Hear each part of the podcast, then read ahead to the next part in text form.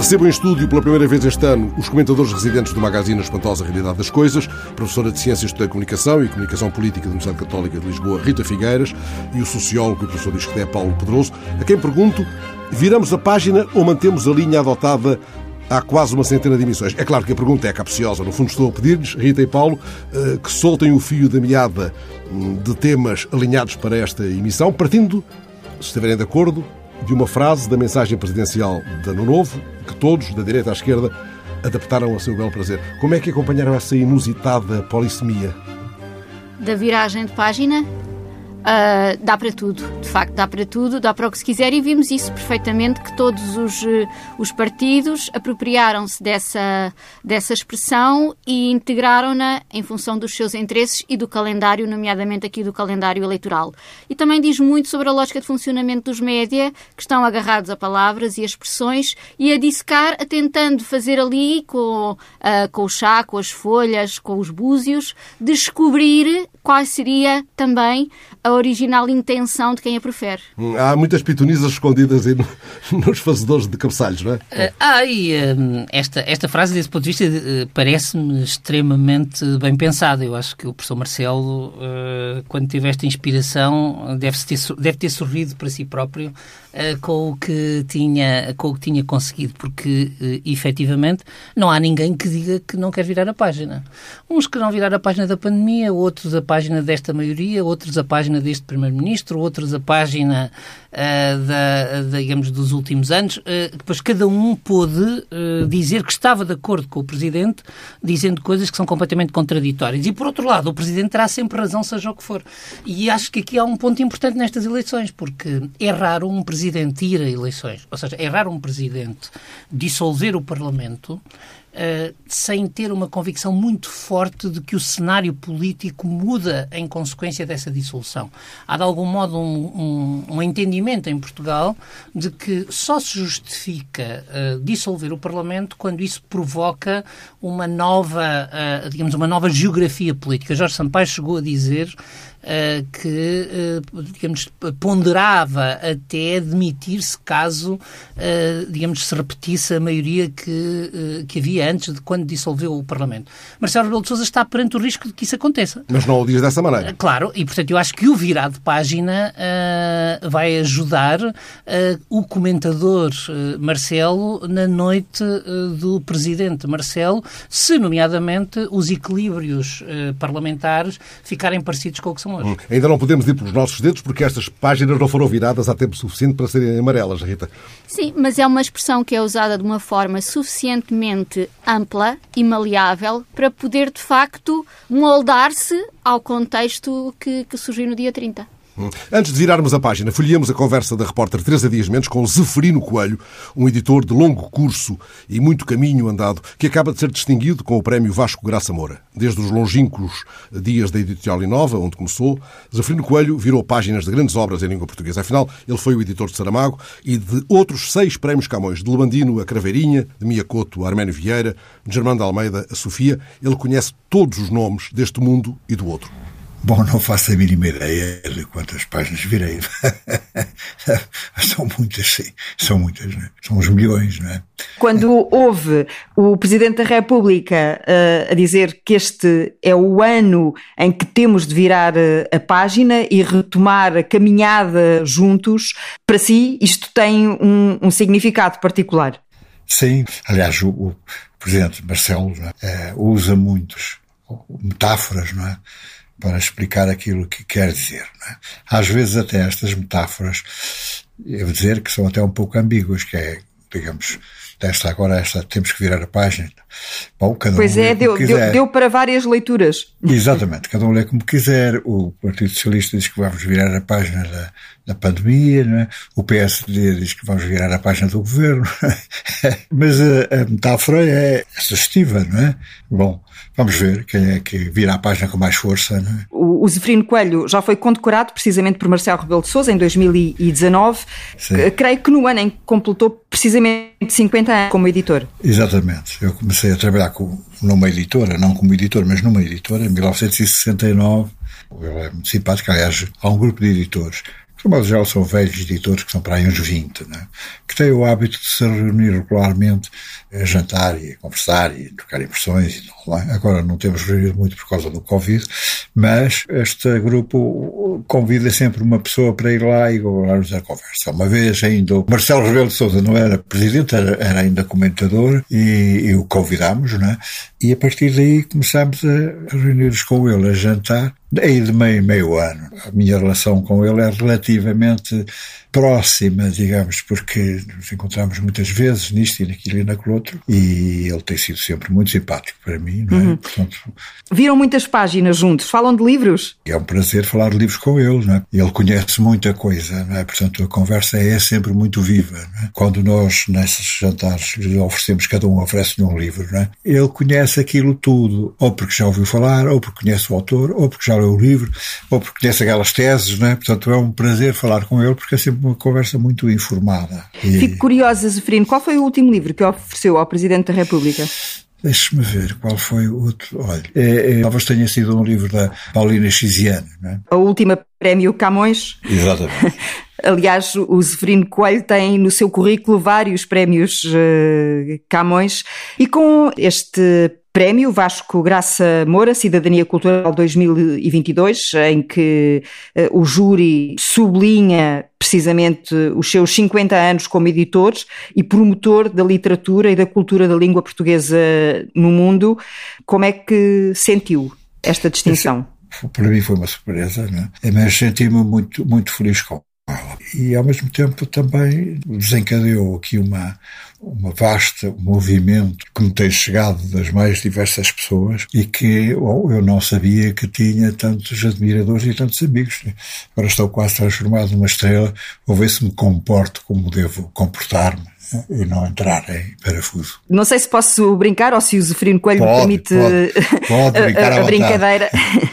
Neste momento é uma estrela com um olhar Camões. Exatamente, com um olhar Porque... Camões, exatamente. Diz muito bem, não é? Teve de ser submetido no início do ano a uma intervenção cirúrgica, uma coisa simples, Exatamente. nada Exatamente. de grave, da qual está a recuperar. Uh, mesmo com um olho a, a Camões, continua a ler e a virar páginas. Sim, continua a ler e virar páginas, porque já se tornou, já se tornou uma, uma uma maneira de conduzir a vida, de facto. O, o, meu trabalho é, em grande medida, ler e apreciar livros e tudo isso, né? E o meu hobby também, para além de ler livros, é um pouco mais fácil, de facto. E continuando nós uh, confinados, enfim, ainda sem toda a liberdade de movimentos por causa da pandemia, do vírus e das, uh, das variantes, o que é que o, o, o Zeferino faz para combater a rotina, combater, lá está, o deslocamento da rotina se é que posso continuar a, a, brincar com aquilo que lhe aconteceu. Pode, pode brincar à vontade, não é? O, bom, o que é que eu faço? Não me desgosto de ficar em casa. Porquê? Porque eu tenho sempre uma quantidade de livros para ler, coisas que comprei e que não li, queria ler e tal. E depois cada livro tem 200, 300, 500 páginas e eu fico a olhar para aquilo e digo, mas quando é que eu vou ter tempo para ler isto? Está a ver? Eu levanto-me de manhã por volta das 8 horas e não paro até às 8 da, da tarde e não me chega ao tempo, não é? De maneira que nem tenho grande contento-me com isso, não é? E não estou mal. eu acho que ainda um dia muitos de nós vamos ter saudades dos confinamentos. Tem alguma sugestão para um virar de página que entenda pertinente nesta altura das nossas vidas?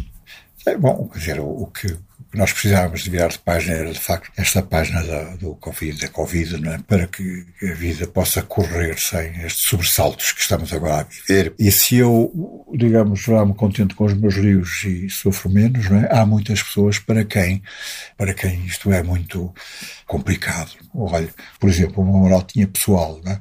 o meu neto mais velho, que tem 15 anos, foi testado há dois dias como tendo não infectado. Não tem sintomas nenhums, não é? Mas ele agora não pode ir visitar a namorada. Isto é uma coisa terrível, porque os anos da juventude não são assim tantos como isso, não é? E, portanto, se perder um dia ou dois dias né, dessa vida juvenil é uma coisa pesada, não é? Vai ter de aprender uh, a namorar. À distância, mas não, o, namorar à distância é o quê, não é? É a mesma coisa que comer comida sem sal. Não é?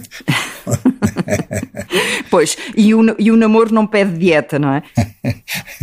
é insaciável. É uma ficamos, ficamos com, essa, com essa ideia então de continuarmos a, a, ter apetite pela vida e pelos livros eh, já agora. E vou pedir-lhe um livro, um livro que possa ser uma página viral, viral no bom sentido, para os nossos próximos dias. Olha, vou-lhe citar um livro que editei há recentemente, né? e que é um livro importantíssimo, que é o Museu da Revolução, do João Paulo Borges Coelho, um escritor moçambicano. Acho que ele vai ficar na história como exemplo literário desse período eh, moçambicano, que também é nosso, de fim eh, do domínio colonial e início da independência. É um grande, é um grande romance. Zeferino Coelho, a caminho fez-se caminhando. Viramos a página. De onde vos têm chegado as maiores surpresas da pré-campanha, Rita? Uh, para mim, os debates e os debates sobre os debates. Podemos discutir se haveria possibilidade de fazer diferente e acho que uh, valeria a pena aqui alguma transparência para saber como é que se chegou a este formato, que tem os constrangimentos uh, televisivos e tem os constrangimentos políticos, mas valeria a pena Uh, saber como é que foi feito e valeria a pena também pensar em modelos alternativos, porque num contexto de uma elevadíssima complexidade em que nos encontramos com a questão da pandemia, com a questão da economia, com a questão da saúde, com a questão da educação, enfim, é infindável a multiplicidade e a complexidade dos problemas que atravessamos, colocando uh, um formato de debates de 25 minutos, em que cada um, na melhor das hipóteses, fala 11 e que tem que disparar, disparar, disparar, disparar, tipo mata ou morre, como muitos comentadores dizem. Uhum. Enfim, tô, não concordo com isto, mas é, é, é, no limite poderá ser isto que ali, que ali temos e acho que, que, que de facto uh, estes formatos o que privilegiam não é nada de bom para o contexto complicado em que vivemos e também para uma descrença profunda que existe em relação aos políticos e, inclusive, ao regime democrático. Não ajudam, de facto, muito à reflexão e depois uh, abrem-se a longos debates sobre os debates, para usar a expressão da Rita Paulo. O, um, essa é talvez a, a principal surpresa da pré-campanha, é que disse-se que o tempo dos debates era excessivo, portanto vamos ter dezenas de horas de debate quando somamos os mais de 30 debates, uh, mas uh, os debates sobre os debates são muito mais longos que os debates e, no fundo, o que está a acontecer na pré-campanha é um pouco que os autores de texto, os autores de ideias, acabaram por se tornar o pretexto para os comentadores. e sendo certo que nas democracias mediáticas os mediadores têm sempre um papel muito importante, ou seja, há sempre alguém que se coloca entre o produtor de discurso político e o cidadão e que vai tematizando e dando importância. aquilo que acontece é que há aqui uma desproporção neste momento e julgo que, que é um ponto que vale a pena refletir. E há, de algum modo, também a menorização do, no caso do telespectador, do, do eleitor, que, que precisa, precisa, de ser que guiado. mastiguem a papinha toda. Precisa de duas coisas pelos vistos. Por um lado, precisa precisa uh, de quem lhe diga quem ganhou o debate. É? Enfim, que é a primeira a pergunta sacrossanta, estafada, mas pelos vistos não esgotada. E também outra coisa que é as notas, atribuição de notas. O que também diz que quem tem a última palavra no limite são os comentadores porque são eles que dizem o que é que aconteceu naquele debate. E se não há tempo para debaterem, porque é que há tempo para debater o debate? É uma questão que também que se coloca, não é? E depois vejamos o que é que isto também nos diz do que é que é este modelo de democracia que ali está espelhado, que é uma aceleração que ainda está a impor mais e a tornar cada vez mais bélico uh, o debate político, que nós vemos que as metáforas são exclusivamente do desporto e da guerra. É o arsenal, são os ataques, é o, o inimigo, é o trucidar, é o esmagar, é o derby, são as claques, é o fora de jogo. Enfim, se nós vamos reduzir também a política ainda mais aos, aos formatos condensados do que eram os debates futebolísticos, que de facto o debate valia mais que o próprio jogo, e, e, e, depois introduzindo aqui esta dimensão da guerra, como é que depois a seguir os jornalistas se queixam que a política é só trincheiras, inimigos, uh, que já não há debate, já não há discussão de ideias? Como? Uhum. Como? Porque alimentam a pólvora seca, de facto. Sim, mas resta perceber se os eleitores uh, estão muito atentos a isto. Eu penso que há, é preciso também separar aqui os dois níveis. De um lado, temos as pessoas muito atentas à política, que veem os canais uh, de cabo e que seguem estes debates, mas a generalidade dos eleitores, aquilo com que vai ficar são os segundos que passam nos telejornais generalistas. Uh, e, portanto, e esses segundos, portanto, essa mediação, do meu ponto de vista, é talvez até a mediação essencial, é a de quais são os segundos segundos que são retirados dos debates e destas horas de E são muitas vezes, Paulo, eh, momentos reflexivos ou são apenas eh, momentos com mais. Eh, Até agora têm sido essencialmente são debates, mas também temos que uh, ver que no momento em que gravamos, nós, no fundo, não tivemos ainda uh, nenhum debate que seja muito substancial. E, aliás, isto, eu voltando à questão dos 25 minutos uh, e à questão deste formato de debate que a Rita levantou há pouco, este, o formato do debate 2 a 2 2 uh, visa precisamente criar uma cultura adversarial. Ou seja, uh, portanto, se eu tenho. Uh, este é o tipo de formato que acontece nos países que têm sistemas eleitorais com dois grandes partidos, digamos, e depois praticamente, digamos, tudo fica de mas fora. Mas se fosse a mais do que 2 a 2, dava um minuto a cada um. poderia dar, mas eu, eu, já disse aqui, eu vi, os, por exemplo, os debates das primárias democráticas americanas com 10 candidatos com uma hora, portanto, dava os mesmos 10 minutos a cada um e uh, conseguia-se perceber o que cada um queria. Uh, agora, isso levanta a segunda questão, e para mim isto é muito visível nos atuais debates. Quando os debates são curtos, o profissionalismo tem que ser maior. E, portanto, não faz sentido, num debate de 25 minutos, um jornalista ocupar uh, quase tanto tempo como cada um dos candidatos. Nós temos visto alguns jornalistas uh, ficarem 5 e 6 minutos. O, o, tempo deles não é contado, mas temos perguntas longuíssimas, comentários uh, do. E insistências em digamos, temas. comentários e insistências. Ora, isto Tentando fazia tirar sentido. a saca-rolhos a, a, saca a resposta Isto fazia sentido no debate de 3 horas entre o Dr. Soares e o Dr. Cunhão. Hum. Mas não faz sentido neste tipo de debate. Aliás, há um lapso, julgo, do Francisco Rodrigues Santos no debate com, com, o, com o Catarino de Figueiredo, em que ele diz: uh, Tenho muito gosto em estar aqui a debater convosco para o Coutinho de Figueiredo e o jornalista. Portanto, é, assume-se que é quase uma relação, digamos, uma, uma, uma relação a três. E, portanto, o que eu acho que também está a ser demonstrado é que os níveis de preparação dos políticos para este debate de 25 minutos são muito diferenciados. E nós temos aqui vários perfis de intervenção até agora. Roda pé, Rita, para irmos depois caso a caso. Mas, eh, como sempre acontece, e também aconteceu nos Estados Unidos, sempre que instituiu um grau acima de profissionalização, ele não acontece ao mesmo tempo com todos, não é? E é isso que nós verificamos aqui. E que tipo de profissionalização é esta? É uma profissionalização da performance, não é do pensamento. Claro. E, portanto, o que é que são os políticos? São atores secundários dos média. É o que isto significa. Que têm de decorar e declamar não, o seu e que, E que depois são os média avaliadores sob a forma de comentadores que avaliam a performance daqueles uhum. pretensos atores num casting para serem boas personagens nos média. Eu não sei que democracia é que se pretende daqui, sinceramente, e acho que este formato é o conteúdo. O conteúdo é o formato. Esta é uma campanha de linhas de fogo cruzadas. Temos Rio a disparar contra o PS e contra o Chega. Temos Costa a disparar contra Rio e contra os partidos à sua esquerda.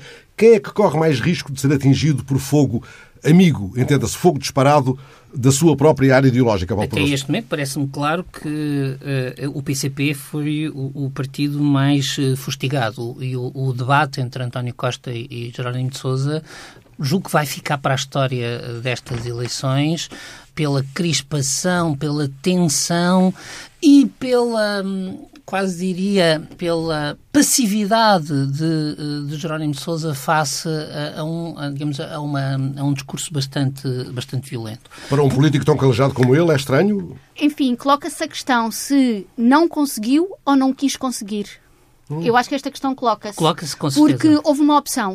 Uh, enfim, não faço ideia, não é? Em nome mas, de quê? Uh, mas uh, tendo em conta, com certeza, aparenta pelo menos um ar cansado, hum. mas cansados também efetivamente estarão todos, mas enfim, aparenta de facto um ar cansado, mas parece-me que houve ali um momento de pausa, de decisão, eu não vou por aqui. Sim, foi, sim. foi uma escolha feita. E isto, logo no dia a seguir, a entrevista de Jerónimo de Sousa ao público e à Renascença prolonga esta pose.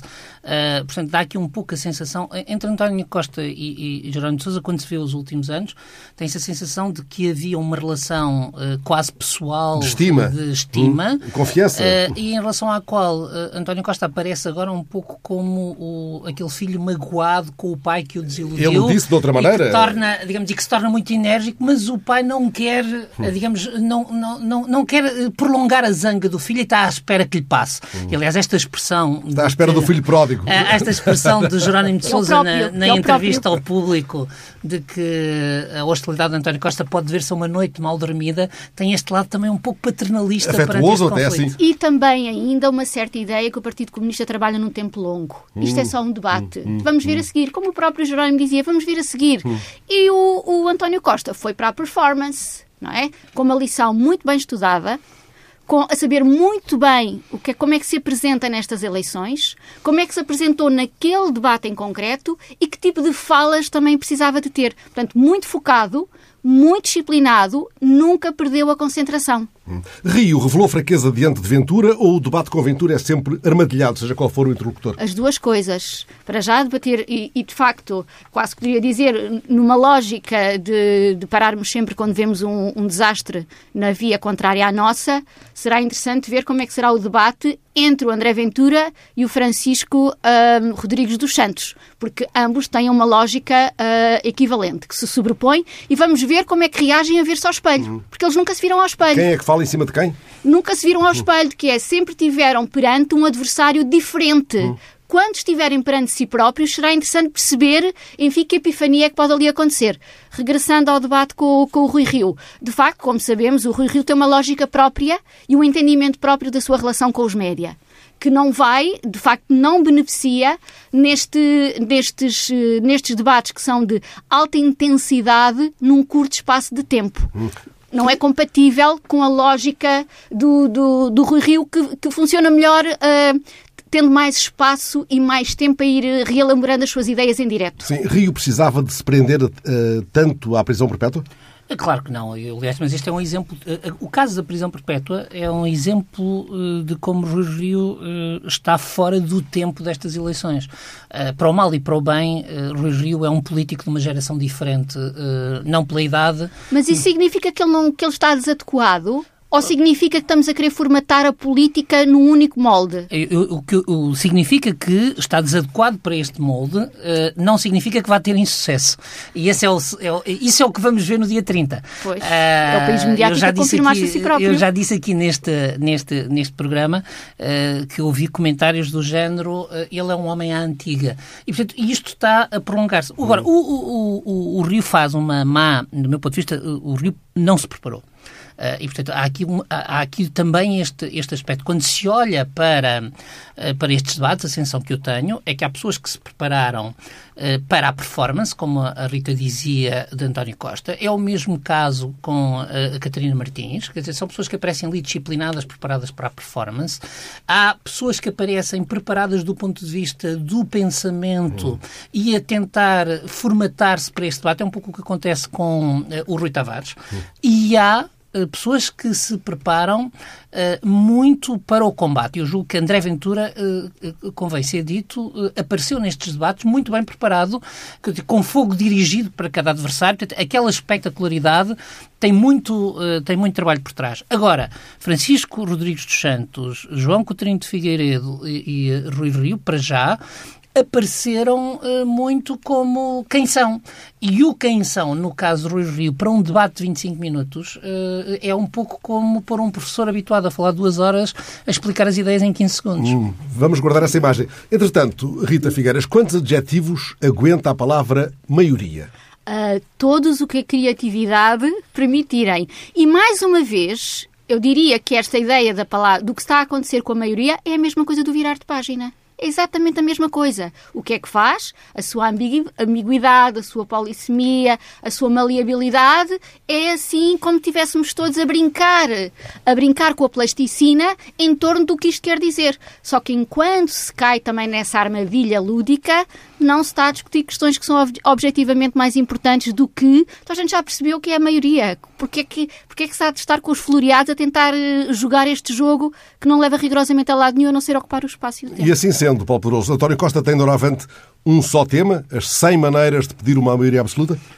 Sim, porque foi esse o caminho que escolheu. Eh, não é porque tivesse condenado a isso. Eh, o que acontece é que, hum, perante o chumbo do orçamento, António Costa decidiu que a sua oportunidade de continuar a governar é eh, de convencer os portugueses que precisa de se reforçar. Eu não estou convencido que António Costa esteja convencido que precisa de uma maioria absoluta, nem sequer estou convencido que ele esteja convencido que precisa de uma maioria no sentido uh, de, um, digamos, de, daquela que ele chamava a maioria clara. Até porque ele, isso já tem. Repare, António Costa tem 108 deputados, o PS tem 108 deputados na Assembleia da República.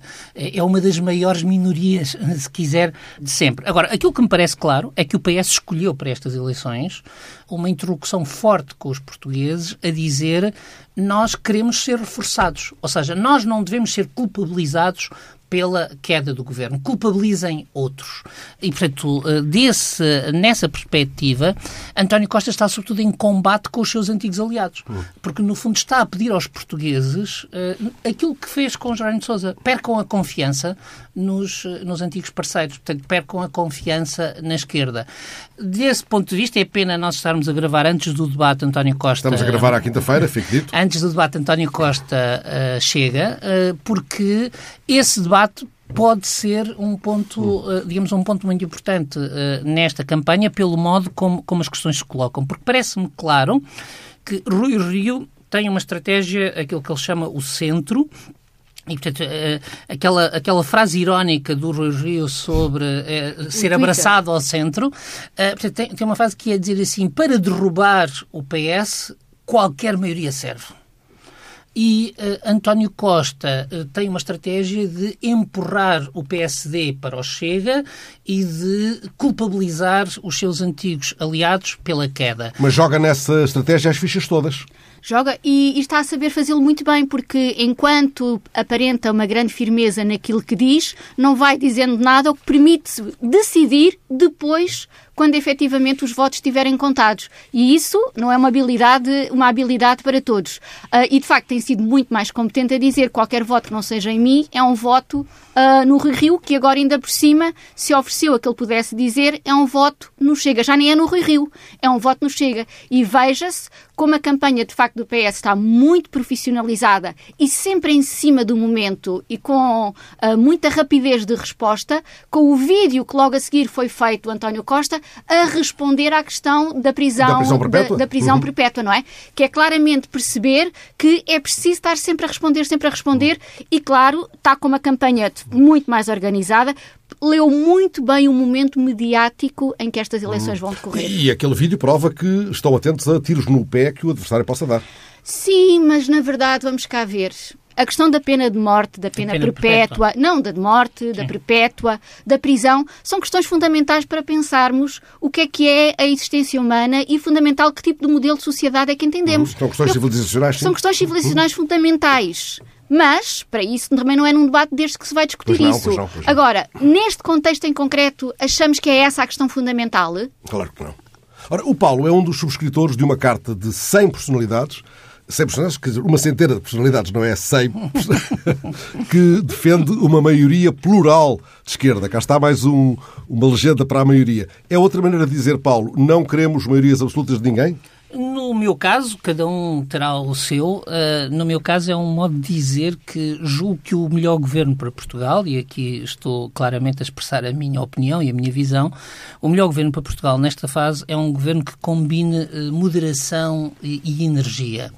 Eh, e o Partido Socialista é hoje em Portugal o partido da moderação. Eh, portanto, é um partido que faz tudo com moderação, eh, que é moderado em tudo.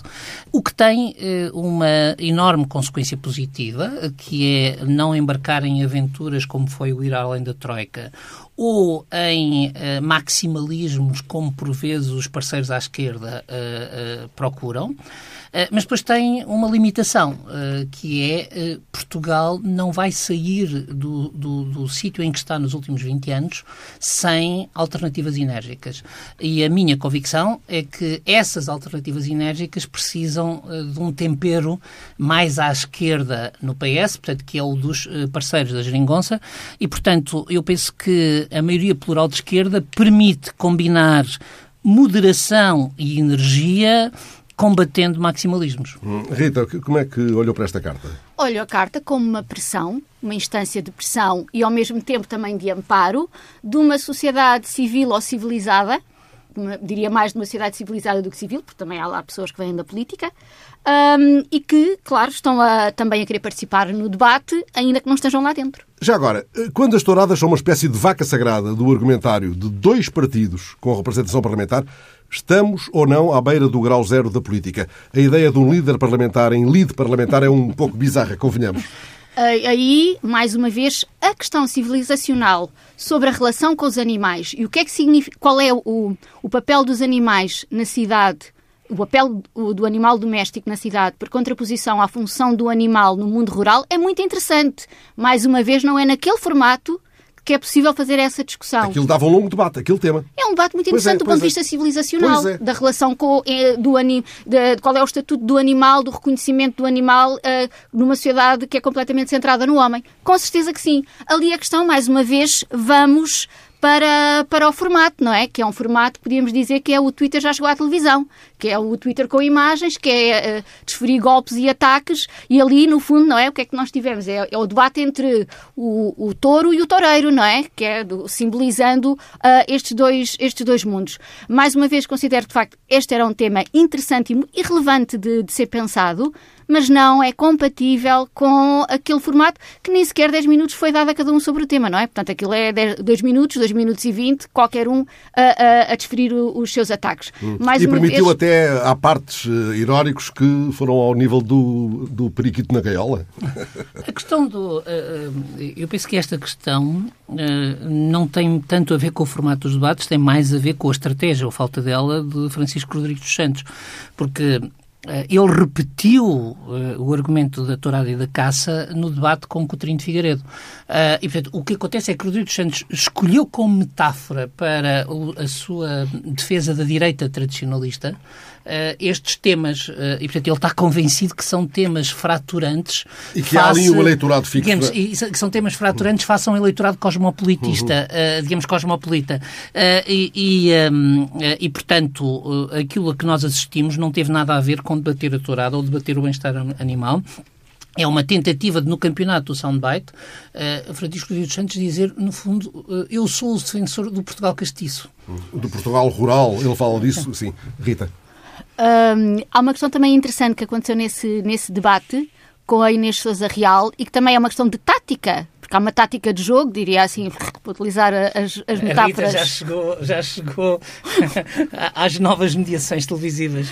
Para, da questão do que é uh, os, estes debates, que é, curiosamente, o que cada um dos candidatos que é o último a falar guarda para dizer. Como trunfo final. Porque guarda hum. como trunfo final a insinuação máxima que possa dizer em relação ao seu oponente quando esse oponente não tem possibilidade já de resposta. Pode responder. Não, e já agora sobre isto há um dado, muito, do meu ponto de vista, muito mais curioso que tem a ver com, de algum modo, os políticos terem caído na armadilha destes debates. É que guardar um minuto para falar sobre o seu oponente, quando muitas vezes o seu oponente não é verdadeiramente seu oponente, uh, digamos, também diz que aceitaram este princípio de que uh, estão no combate, um, por exemplo, voltando ao, ao, ao debate entre o CDS e a Iniciativa Liberal. É muito curioso porque durante quase todo o tempo estiveram de acordo, mas foi talvez um dos debates mais engalfinhados, uhum. porque estão a combater, digamos, por um eleitorado dentro das mesmas ideias, uh, dentro do mesmo espaço, com, uh, digamos, com, com modulações, uh, e não estão, por exemplo, a entrar em debates direita-esquerda ou em debates, digamos, nas linhas tradicionais. E, neste debate, curiosamente, Rita, chegou a haver uma diferença de tratamento pelo tu e pelo você logo a seguir. Uh, sim, sim. Mas eu, eu, não parece, não acho nada que naquele debate ambos estivessem de acordo, ou, ou, então, no limite, se quisermos, são precisamente dois modelos distintos do que é que significa ser uma direita, uma direita portuguesa. Mas não parece que estivessem nada de acordo. E no fim aí,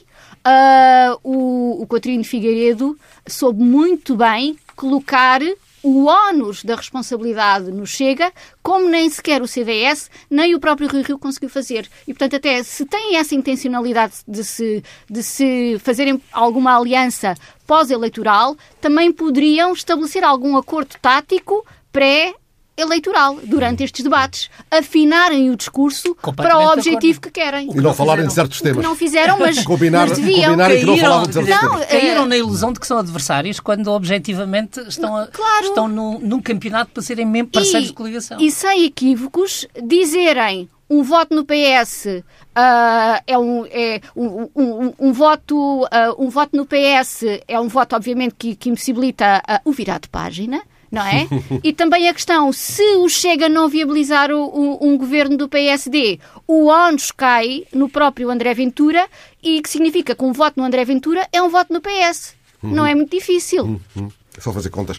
Catarina Martins e Rui Tavares tentaram marcar território num mapa já suficientemente retalhado ou fizeram o debate mais proveitoso para os eleitores indecisos, sublinho indecisos, à esquerda? Não, eu não creio que o debate entre Catarina Martins e Rui Tavares tenha sido decisivo para, para ninguém. Eh, claramente era um debate que me parece ter sido pessoalmente difícil para, eh, para os dois, eh, muito marcado pela cordialidade. Julgo que Rui Tavares conseguiu bem eh, demarcar eh, o, o livre, eh, o livre do Bloco, nomeadamente ao puxar o debate para o terreno das questões da Europa e nas questões da Europa conseguiu mostrar uma segurança e demonstrar a fragilidade, a fragilidade da, da posição, da posição do Bloco. Por outro lado, Catarina Martins eh, chamou a atenção para uma centralidade das questões laborais eh, que é marginal eh, nas, preocupações, nas preocupações do LIVRE. Eh, a mim parece-me que, no fundo, o que, o que ressalta simbolicamente desse debate é que o LIVRE, como não esteve na queda do governo, Uh, aliás, Rui Tavares já tinha feito isso no debate com António Costa. Diz uh, a queda do governo é culpa de todos. Ele disse a António Costa: o senhor está a, a falar como vítima quando é coautor. Disse a, a Catarina que ela tinha sido intransigente. E, portanto, o, o livro está a procurar encontrar aqui um nicho de oportunidade que é dizer um pouco: nós, tal como o PAN, uh, somos o partido que permite evitar a maioria absoluta e o regresso do PSD porque somos dialogantes e, portanto, pretende marcar-se do bloco que quer classificar como intransigente. Um partido do bom senso, digamos? Uh, o único vai puro, não é? Porque não, não participou uh, na, na, na, na, queda. Mas o, o Rui Tavares também uh, acumula aqui uma questão interessante que é tem uma profissão que estimula a reflexividade e tem muitos anos de presença nos média que lhe dá a capacidade de, de, de, de aliar pensamento e ação dentro da lógica dos média. E o domínio do formato curto que muitos dos políticos, mesmo no Parlamento, claro, não têm. Que aí, uh, e aí mais uma vez se confirma a vantagem da rodagem mediática para proveitos eleitorais. Não gostaria de terminar uh, esta emissão sem vos pedir uma referência ao que se está a passar com os média em Hong Kong. Nada que não tivéssemos, aliás, já abordado nas últimas emissões eh, do ano passado, mas estamos agora muito perto de noticiar o enterro definitivo do jornalismo independente no território. Ou estarei a ser demasiado uh, definitivo com isto? Não, não está. Aquilo que se passa em Hong Kong é de uma enorme gravidade.